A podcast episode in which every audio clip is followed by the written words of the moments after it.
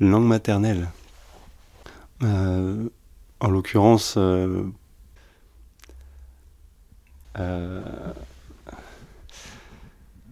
bah, c'est la langue qui que vous évoque l'expression euh, langue maternelle euh, Je pense que... Alors, bon... c'est compliqué de répondre à la question. Euh, pour moi, c'est... Est-ce qu'il y a une expression pour dire langue maternelle en russe Comment on le dit? Quelque chose comme ça. Je... Yizik, pour moi, ça, ça voudrait dire la, vraiment la langue, euh, la langue mère, quoi, la langue, euh, ouais, la langue maternelle.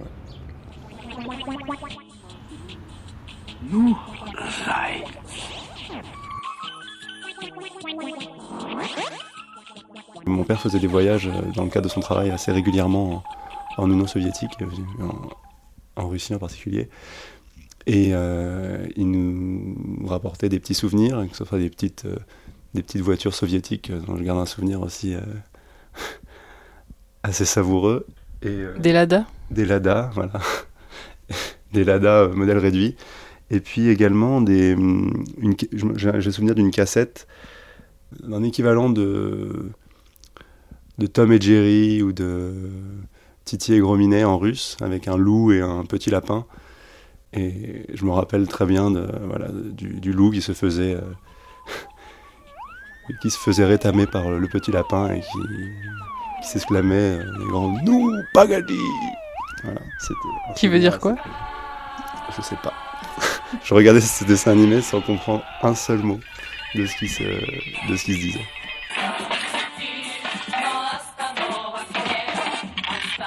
Vous écoutez Retour à la langue, un podcast de Catherine Decopé.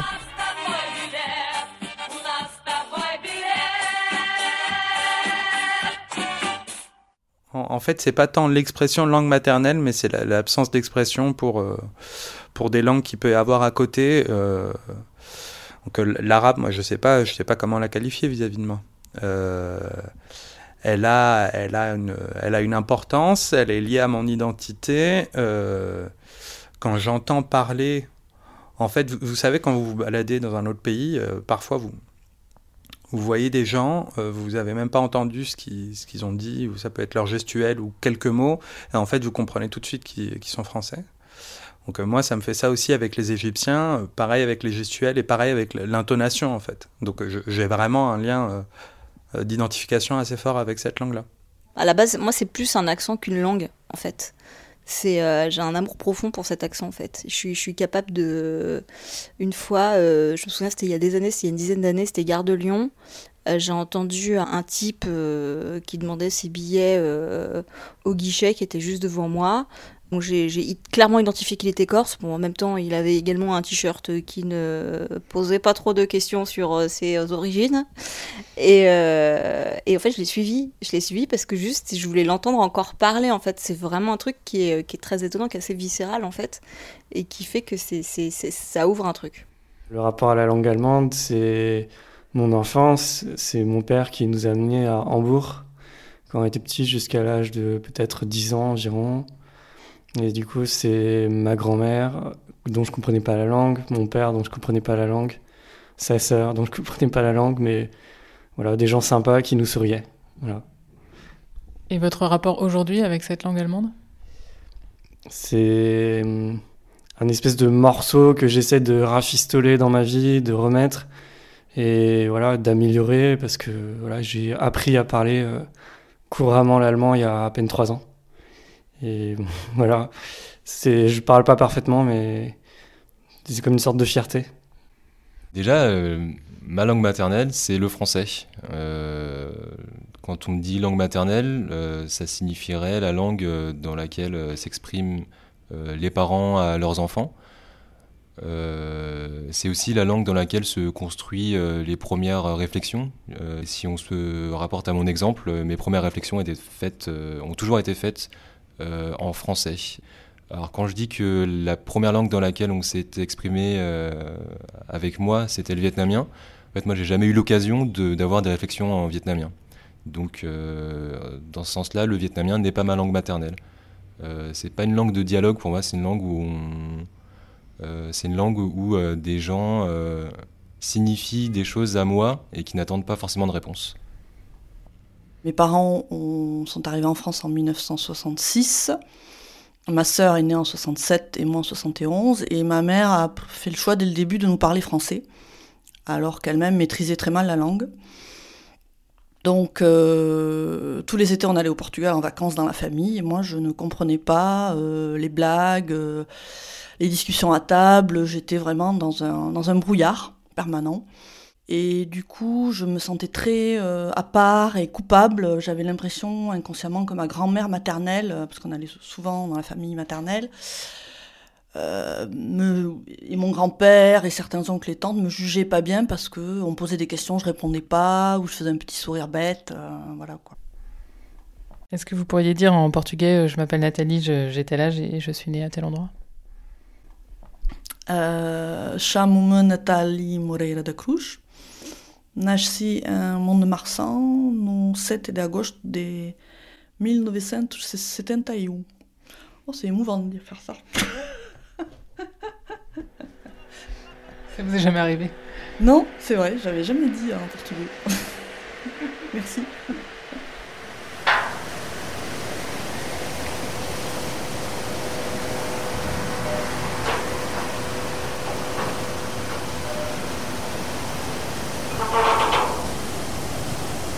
Quelques années que je tournais autour. C'est une langue que je trouve très belle. Quand je vais en Corse, c'est frustrant parce qu'on l'entend beaucoup parler euh, et on la comprend pas, donc euh, c'est très frustrant. Et ça faisait quelques années, je me disais, il faut que je trouve des cours, et je ne sais pas pourquoi, pour une raison mystérieuse. C'était impossible de trouver des cours. C'était extrêmement compliqué de trouver des cours. Hein. Vraiment, à chaque fois, je ne trouvais pas. Et l'année dernière, euh, j'ai juste tapé, comme d'habitude, euh, cours de Corse à Paris euh, dans Google. Et là, j'ai trouvé immédiatement, parce qu'il prouvait aussi que c'était une question de moment et de capacité, cette espèce de voile qui se déchire, et là, clairvoyance.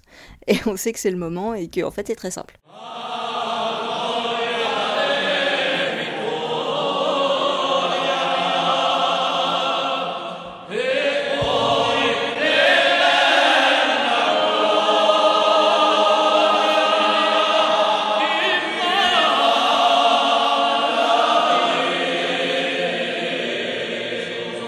À Bordeaux, j'étais dans une école d'ingénieurs où euh, un processus d'intégration et d'uniformisation est mis en place euh, au début de la, scolarité.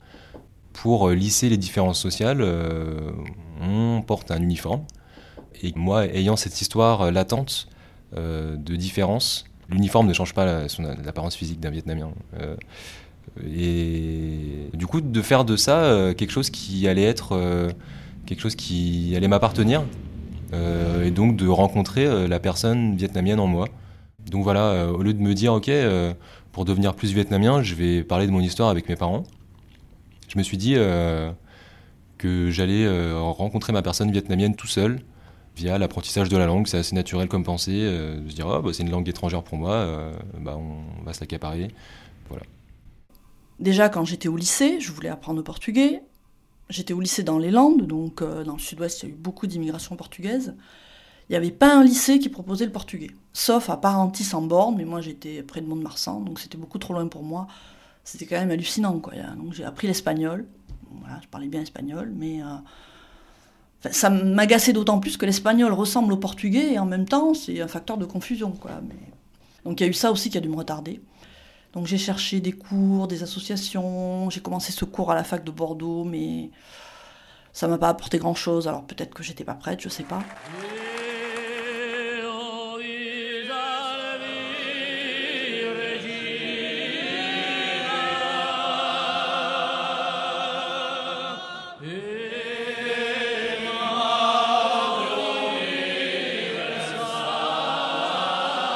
Alors au début c'était un effort très pénible, c'est-à-dire que j'y allais un peu trop sérieusement.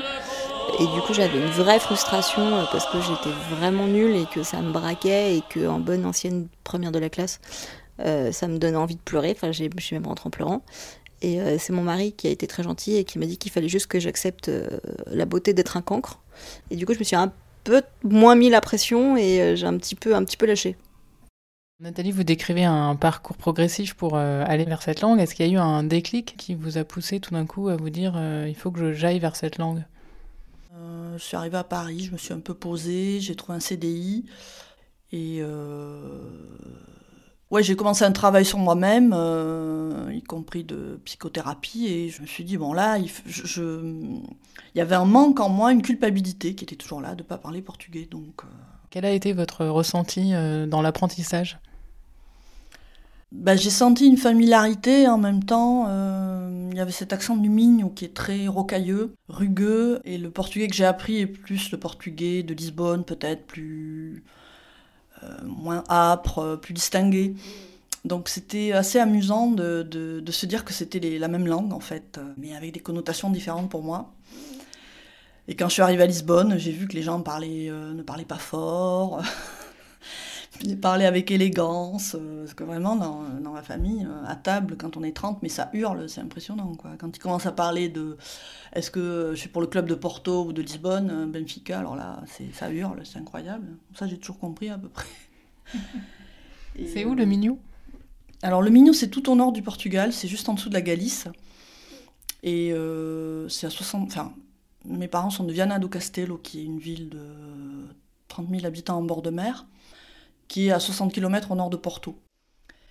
Et euh, donc à partir du moment où j'ai pris les cours à Paris, ma vie s'est stabilisée et là, non, ça a été plutôt facile et, j'étais contente de, voir que c'était beaucoup plus simple que je ne pensais. J'ai suivi toute l'année avec euh, quand même euh, pas mal d'engagement puisque c'est le samedi matin à l'autre bout de, de, Bordeaux et avec une dizaine de personnes, nous avons commencé à apprendre euh, la grammaire, qui est, euh, bah, par exemple, en vietnamien, il n'y a pas de conjugaison de verbe. On a commencé également à échanger sur euh, des sujets tels que la nourriture, je participais à des ateliers de cuisine, et il se trouve qu'à ce moment-là, j'ai remarqué que ma progression du vietnamien était dissymétrique par rapport aux autres personnes qui étaient là. C'est-à-dire dissymétrique? Ma compréhension du vietnamien était extrêmement facilitée par ma connaissance des sons que j'avais. En revanche, elle était euh, assez freinée par rapport aux autres personnes qui n'avaient rien à voir avec la culture vietnamienne, puisque je devais débloquer des choses à chaque, euh, à chaque mot que j'apprenais. Chaque mot qu'on m'apprenait me renvoyait au son que j'avais entendu étant enfant. Et euh, donc, il m'a donné cette, cette idée que peut-être, au lieu d'apprendre le vietnamien, puis l'histoire du Vietnam, puis l'histoire de ma famille, il fallait peut-être faire le chemin inverse. Est-ce qu'il y a néanmoins un mot que vous aimez particulièrement en Corse et que vous avez envie de dire à ce micro? Parce que j'aimerais bien entendre du Corse. Non, pas du tout. non, non, il n'y a personne qui peut me. En fait, c'est le grand drame du prof. Hein. C'est-à-dire qu'il essaie de me faire parler, mais je, ne parle pas. Mais en fait, c'est ça, j'ai un vrai problème. C'est que j'ai pas envie de parler. Moi, j'ai juste envie d'écouter. Il y a un truc qui s'est pas encore opéré. C'est une vraie souffrance. Euh, euh, mais non, c'est qu'en plus, je voudrais pas faire injure euh, si jamais des Corses m'entendent. Euh, je voudrais pas ils soient complètement dépités, désespérés par, euh, par mon accent. Donc je vais, je vais attendre de bien, bien maîtriser les choses avant de, avant de me lancer. Mais là, comme ça, je trouverais pas en fait. si, mais... ouais, ça va peut-être venir.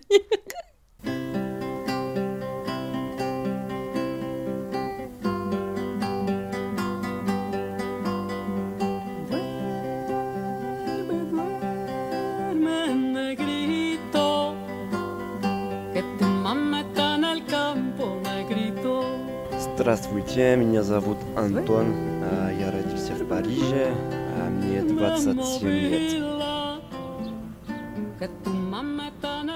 Déjà, en fait, j'étudiais, j'étudiais l'anglais euh, et j'aimais bien les langues.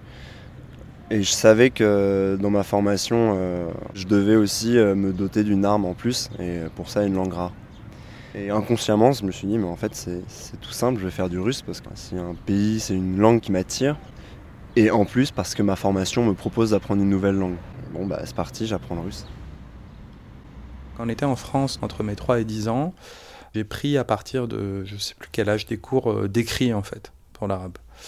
Mais bon, voilà, mes parents voulaient qu'on fasse ça, ça n'a pas vraiment euh, fonctionné. Après, quand on allait en Égypte, on a continué les cours d'écriture et de lecture, parce qu'on a été au lycée français là-bas, et tous les cours étaient en français. Et euh, quand je suis revenu en France pour mes études, En fait, je sentais ce manque. En fait, je sentais qu'il y avait. J'étais déjà parti avec un niveau d'arabe qui était pas, qui valait pas mon niveau de français, et, euh, et là, revenu en France, je n'entendais plus la langue arabe autour de moi, et c'était, euh, enfin, je, sentais bien que la, la, distance allait augmenter, quoi. Et donc j'ai essayé de reprendre des cours, mais ça n'a pas, ça a pas été concluant. Mais ça, c'est ouais, bon, c'est plus moi qui n'ai pas mis assez d'énergie, je pense, dans cette affaire.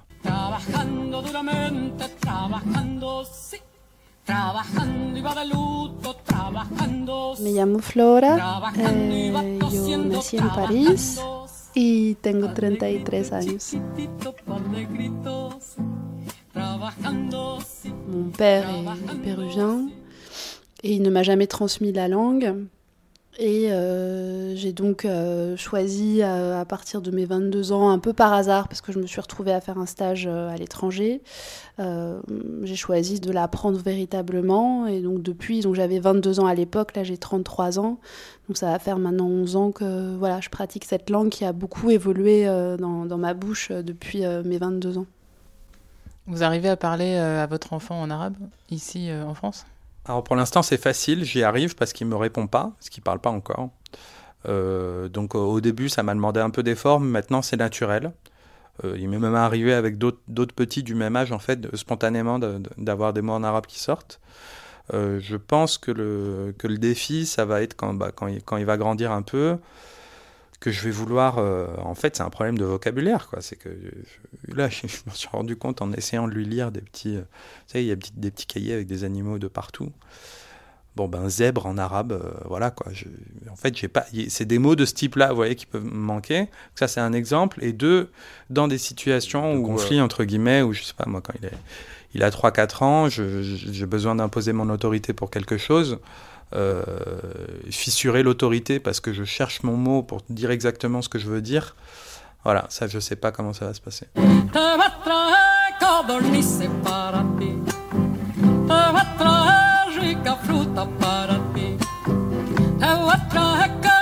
Moi, je l'ai plus vécu comme un, une lutte, parce que je voulais pas seulement baragouiner, je veux dire, je voulais euh, être bilingue en fait. Euh, et ça a pris des années, euh, parce qu'en plus, euh, voilà, je l'ai appris de manière ponctuelle euh, dans différents pays, euh, au fur et à mesure des voyages et des séjours, avec différentes personnes. Et donc pour moi, c'est une bataille, en fait, d'apprendre cette langue. Aujourd'hui, vous vous estimez bilingue? Oui, oui, aujourd'hui, je suis très à l'aise, en fait, j'ai l'impression de, de parler français. Étant donné que je suis interprète, ça m'est arrivé beaucoup de fois, parfois même de me mettre un peu à mal euh, bah, la mission dans laquelle je travaillais, où je faisais mine de comprendre, alors qu'en fait j'avais pas du tout compris, mais j'étais tellement fier et tellement, euh, j'avais tellement peu envie d'avouer à mes interlocuteurs que j'avais pas compris ce qu'ils me disaient, que je me forçais à dire oui oui j'ai compris, il parle de machin chose. Et ce qui est assez incroyable, c'est que euh, souvent ça passe en fait. Je pense que je m'impose beaucoup d'exigences justement du fait de mon héritage, étant donné que je sais que quelque part en moi, il y a un héritage russe très fort et euh, du coup, quelque part, des capacités linguistiques. Euh, je m'impose beaucoup de rigueur et j'arrive pas à, me satisfaire de mon niveau actuel. Et en même temps, je suis piégé parce que je sais que je serai jamais bilingue, parce que c'est un peu trop tard. Je serai jamais bilingue et en même temps, euh, je déteste le fait de ne pas être bilingue.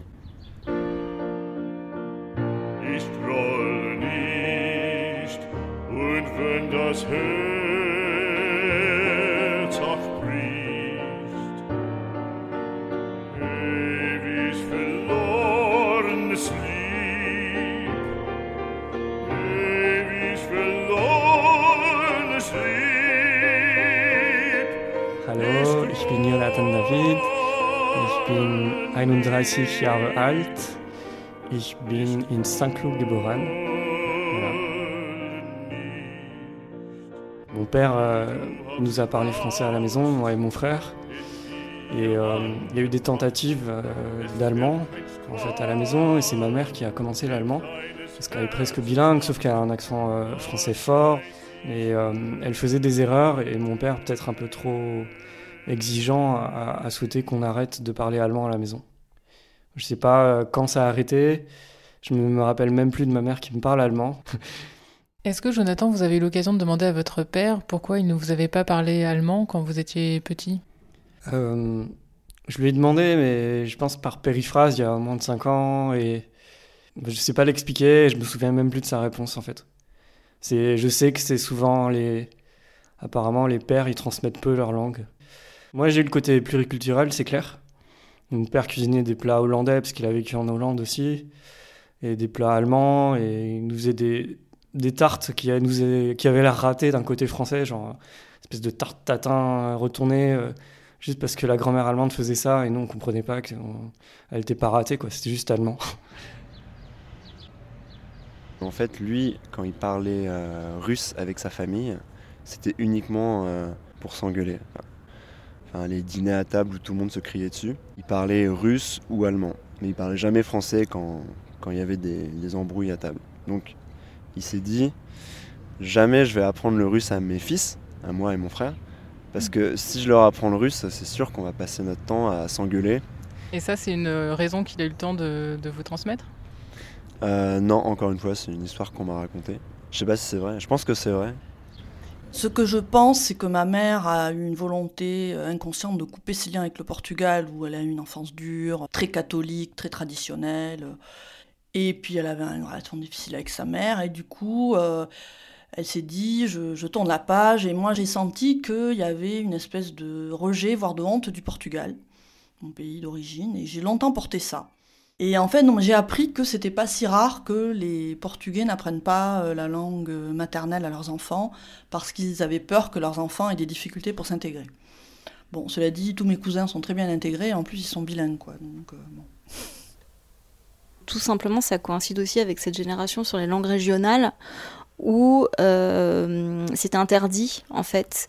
Donc il y avait deux choses, c'est que hum, moi mon père a pas grandi encore, il a grandi en Algérie, mais il me l'a pas parlé parce que je pense que d'une part il considérait que ça nous, ma soeur et moi ça nous intéressait pas, euh, et que je crois qu'il a oublié il a oublié qu'il le parlait.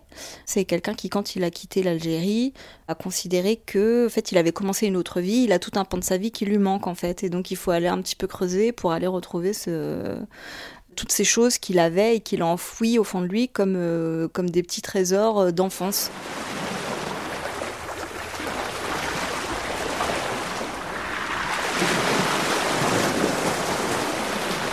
c'est pas une bonne chose, quoi. Il y a quelque chose d'artificiel. En plus, ma mère parlait très mal euh, français, elle venait d'arriver. Moi, c'est vrai que moi, j'ai pas eu d'enfant, mais je me verrais parler français à.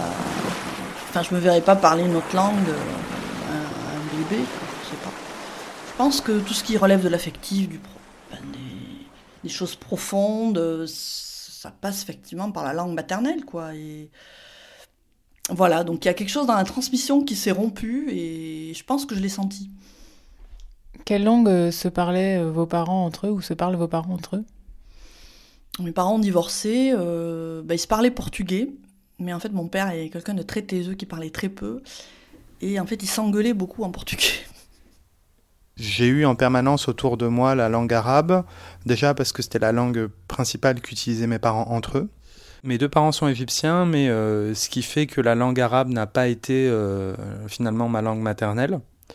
Euh, exactement, c'est que ma mère a reproduit quelque chose que qu'on faisait chez elle quand elle, était petite, qui est d'utiliser le, le, français en fait comme langue à la maison.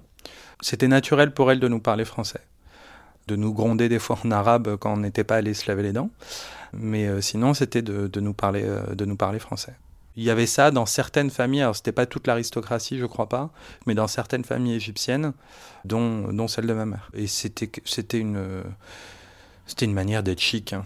Euh, en tout cas, c'est comme ça que je le vois, parce qu'il n'y a pas eu de présence française à proprement parler, quoi.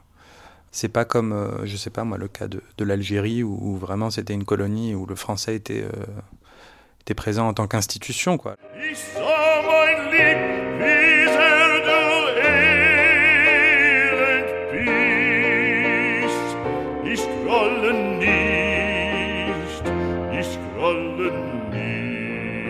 Qu'ils voulaient. Euh, bah déjà, ils étaient en, apprentissage de ce qu'eux pouvaient être en France. Ce qui parfois a, été douloureux, puisqu'en arrivant, euh, des n'avaient pas grand-chose, sont venus en tant que boat people, donc ont connu des camps de réfugiés. Été le cas pour ma mère. Mais ça n'a pas été le cas pour mon père. Mon père est arrivé par avion, donc n'a pas connu, n'a pas connu comme ma mère ce traumatisme. Alors tous les deux, vous pouvez peut-être l'expliquer, fuyez la guerre du Vietnam Oui, et je, bah, pense que je suis pas capable de, le raconter. En fait, euh, oui, euh, c'est les mots que j'ai. Oui, eux fuyaient la guerre du Vietnam. Mais quand je le dis, ça sonne très faux, ça sonne pas honnête de, dans ma bouche, puisque euh, l'histoire a été racontée en langue vietnamienne, donc je n'étais pas capable de le comprendre. Elle a été racontée en vietnamien par plein de membres de ma famille, du côté de ma mère et du côté de mon père. Elle a aussi été non racontée, ou en tout cas très peu par ma mère puisque euh, bah, ça, ça, à un gros traumatisme. Et ma mère euh, me parle euh, français et continue à, distiller des, mots vietnamiens dans la relation qu'on a. ma mère et moi échangeons très peu, donc on a très peu de mots l'un pour l'autre.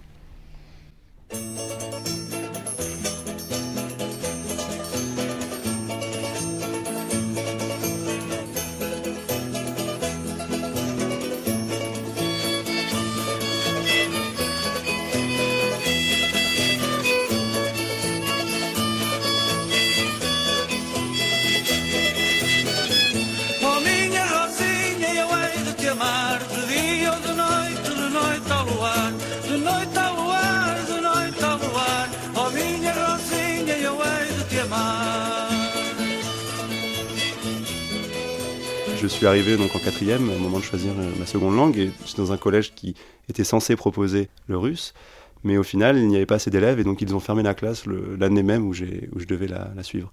J'aurais pu choisir une, autre langue vivante, mais j'étais vraiment décidé à, apprendre le russe et donc j'ai euh, finalement je suis passé par le, CNED pour apprendre donc la, langue à distance et donc en fait j'ai beaucoup travaillé à la maison avec mon père et ce qui était finalement assez euh, assez chouette et assez. Enfin, je regarde un souvenir vraiment unique, c'est que mon père, en fait, a toujours parlé cette langue avec ses parents, mais il ne l'avait jamais apprise, donc il était analphabète. Et au final, il a appris à lire le cyrillique et à... il a appris les bases, en fait, euh, de la grammaire aussi et de l'écriture avec moi.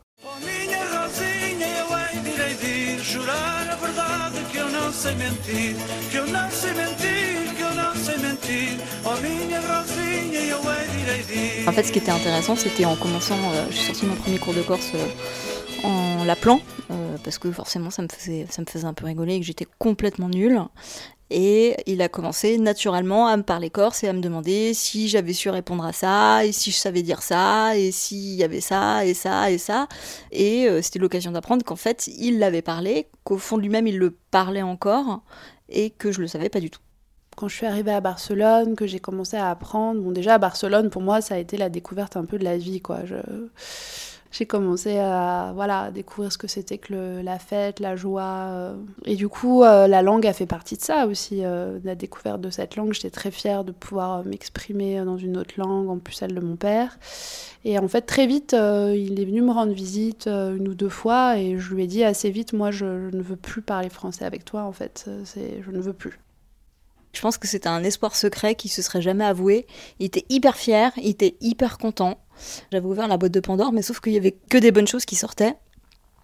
Et surtout, ça a eu un double effet, étant donné que ma mère, qui, elle, pour le coup, parlait basque et nous en avait transmis euh, des choses, euh, le parlait plus du tout pour des raisons euh, affectives. Le simple fait que je dise que j'allais en cours et que je prenais le corse, ça l'a remise dans le Pays basque et dans la volonté d'y retourner et de nous transmettre des choses. Et du coup, vous avez aussi envie d'apprendre le basque? Ah oui, j'ai très très envie. Bah, ça, le problème, c'est que je crois que c'est encore plus compliqué que le corse, donc euh, ça va être chaud. Ça n'a pas été simple parce que bah, on sait très bien que la langue de la rencontre, de l'éducation, c'est compliqué de la faire évoluer.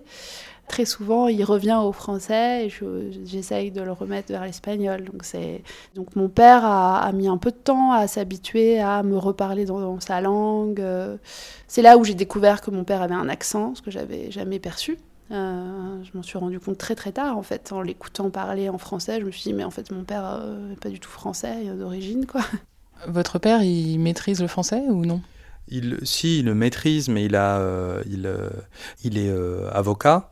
Il a un vocabulaire technique dans le domaine du droit qui lui permet d'avoir des discussions évoluées sur la question. Mais il, il, a un accent très marqué il peut faire des erreurs grammaticales, euh, avoir des tournures de phrases maladroites. Et euh, quand on sort du domaine du droit et qu'on va avoir une discussion poussée sur quelque chose, il n'est pas aussi à l'aise que qu'on a. Et en fait, alors là, voilà, maintenant, il y a quelque chose qui me revient à l'esprit, qui est pour moi super important, c'est que, en fait, avec ces langues-là qu'on maîtrise euh, un peu, mais pas totalement ou quoi, il y, a une altération de la personnalité. Et ça, c'est quelque chose. C'est-à-dire que finalement, je, je pense que je, je ne peux pas connaître totalement mon père à cause de ça.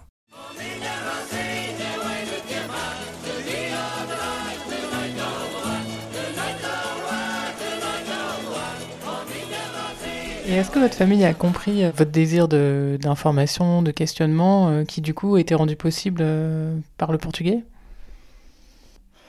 Ben, Ils étaient contents que je parle portugais. Hein. Après, moi, j'avais une question par rapport au passé politique de mon grand-père paternel. Donc, la famille de ma mère disait qu'il était euh, informateur pour la police politique de Salazar, quand même. Évidemment, la famille de mon père disait non, non, non. Mon père disait c'est pas vrai. Puis, bon, moi, je l'ai connu, je m'en souviens, mais il, avait un regard froid à faire peur. Enfin, franchement, il avait vraiment la tête de l'emploi. Parce qu'en fait, il était euh, chroniqueur pour le journal local et il faisait la propagande de, Salazar. En fait, il observait les gens. Payé pour ça, j'imagine. Il prenait des notes sur son calepin, euh, et puis après il allait rapporter ouais, un tel a dit ça, un tel a dit ça, un tel a critiqué l'Estado Novo, qui était l'État nouveau, le nom du régime de Salazar. Et puis après, je me suis renseigné, c'est là que je, me suis beaucoup renseigné sur euh, l'histoire du Portugal.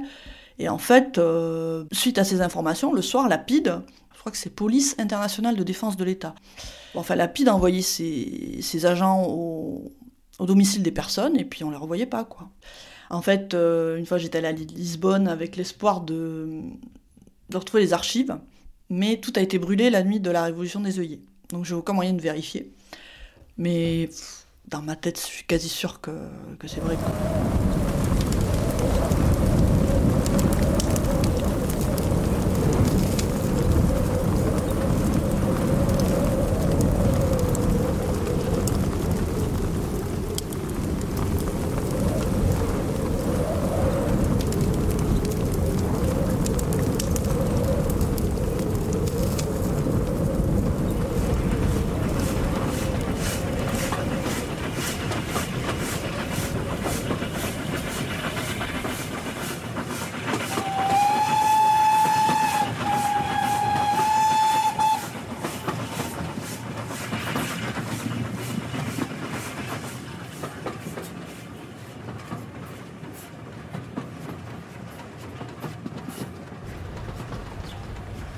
un souvenir de langue russe, c'est une sorte de comptine que mon père me chantait. Je connais pas les paroles, je sais vaguement l'air que ça fait. Je sais pas du tout de quoi ça parle. Et à chaque fois d'ailleurs que je rencontre des, gens russes, je leur demande est-ce qu'ils connaissent cette chanson et, j'essaye de la fredonner, mais personne ne connaît. On l'entend en permanence en Égypte partout, dans les cafés, on prend un taxi, on l'entend. Et moi, quand j'étais au Caire, c'était un son que j'aimais pas, quoi. C'est quelque chose de très. Euh, mielleux, comme ça, un peu qui traîne. Et puis il y a une fascination de tout le monde pour ça que je comprenais pas. Et puis après, quand je suis venu ici, ça m'est venu. Euh, ça m'est venu peut-être parce qu'il faut du temps pour apprécier ça, euh, et aussi parce que ça me rappelait, quoi. Ça me rappelait beaucoup, euh, beaucoup ma vie là-bas.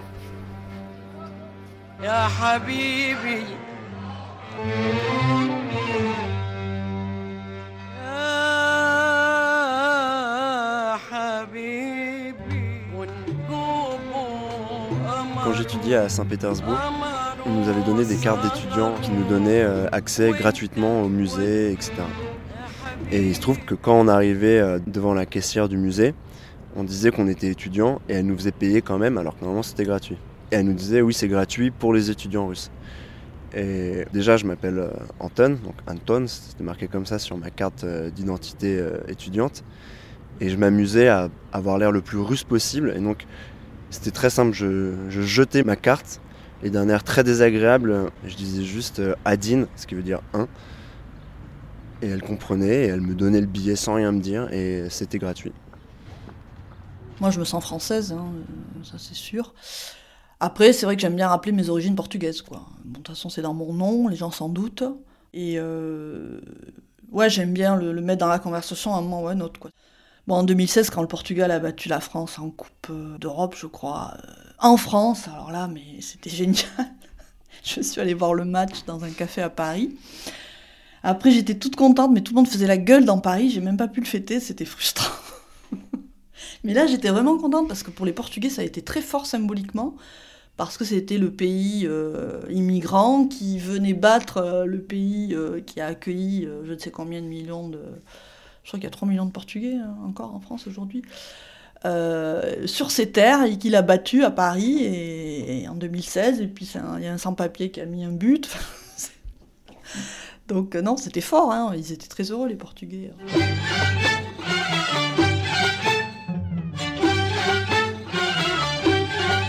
Moi, je suis très identifiée par mon prénom, par le Pays Basque, en fait. Et aussi parce que ma mère nous a transmis beaucoup plus de choses.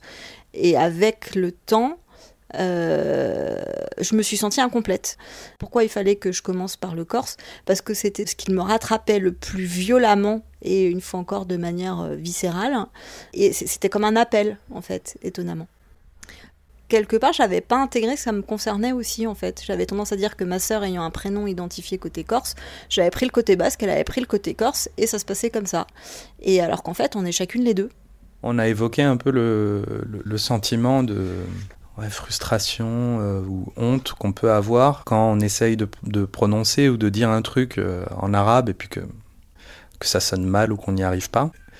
Et je, je pense que c'est euh, que c'est parce qu'en fait on est attaché à la langue et on l'a rattaché à son identité et euh, quand on essaye de l'exprimer et que ça sonne mal, c'est comme si on nous on nous reconnaissait pas ce bout d'identité en fait. Alors qu'en fait il est là, il est pas, c'est un truc qui peut pas, ça peut pas partir quoi. Je pense que c'est ça le, le- le point sensible.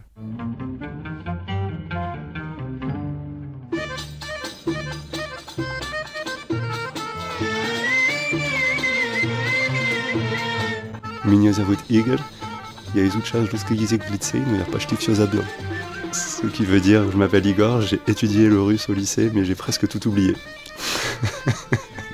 Sauf que le problème avec ce genre de phrase, c'est qu'on se retrouve vite assez bête, parce que j'arrive à la dire de manière euh, en un russe assez correct, et donc mes interlocuteurs ont tendance à penser que je parle très bien russe, et donc euh, suis une, euh, situation où ils vont me, me lancer, m'assaillir de plein de questions auxquelles je ne vais rien comprendre. J'ai des souvenirs, notamment en Russie, de, conversations, je mets les guillemets, avec euh, de parfaits inconnus dans la rue après quelques verres, et où on a l'impression que ça y est, on, est devenu complètement bilingue et on a complètement renoué avec ses racines et qu'on on peut échanger euh, sur le fond avec, euh, avec ce- ceux qui sont devenus nos homologues.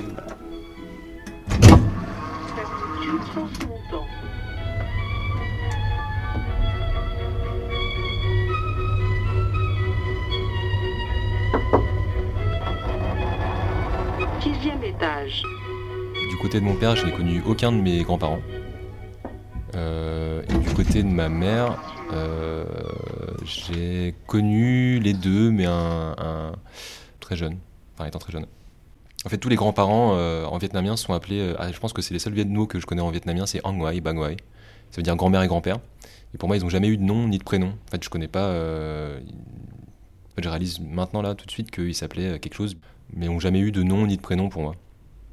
Bawan, est-ce que vous aimeriez être bilingue? Déjà, je m'exprime dans plusieurs langues, mais effectivement, ouais, j'aimerais être euh, bilingue euh, avec le vietnamien euh, inclus.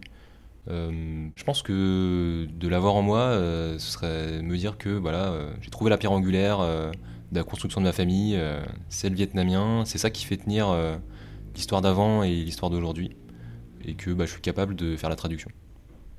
C'est un rêve un peu? Ouais, c'est un rêve. C'est un rêve. euh, bah, c'est comme le rêve de revenir en enfance et de mieux faire. Euh, bah, J'aurais aimé euh, savoir parler le vietnamien.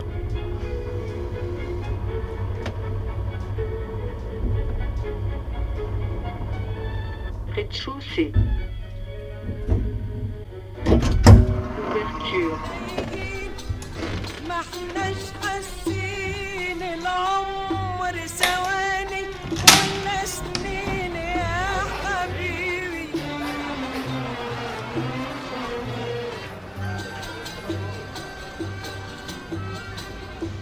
Ça fait quelque chose comme. euh.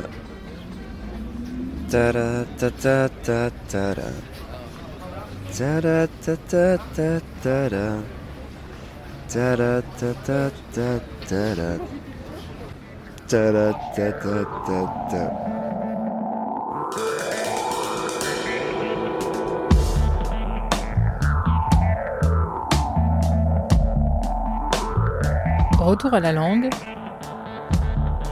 podcast de Catherine Decopé. Merci à tous ceux sans qui ce podcast n'aurait pu voir le jour.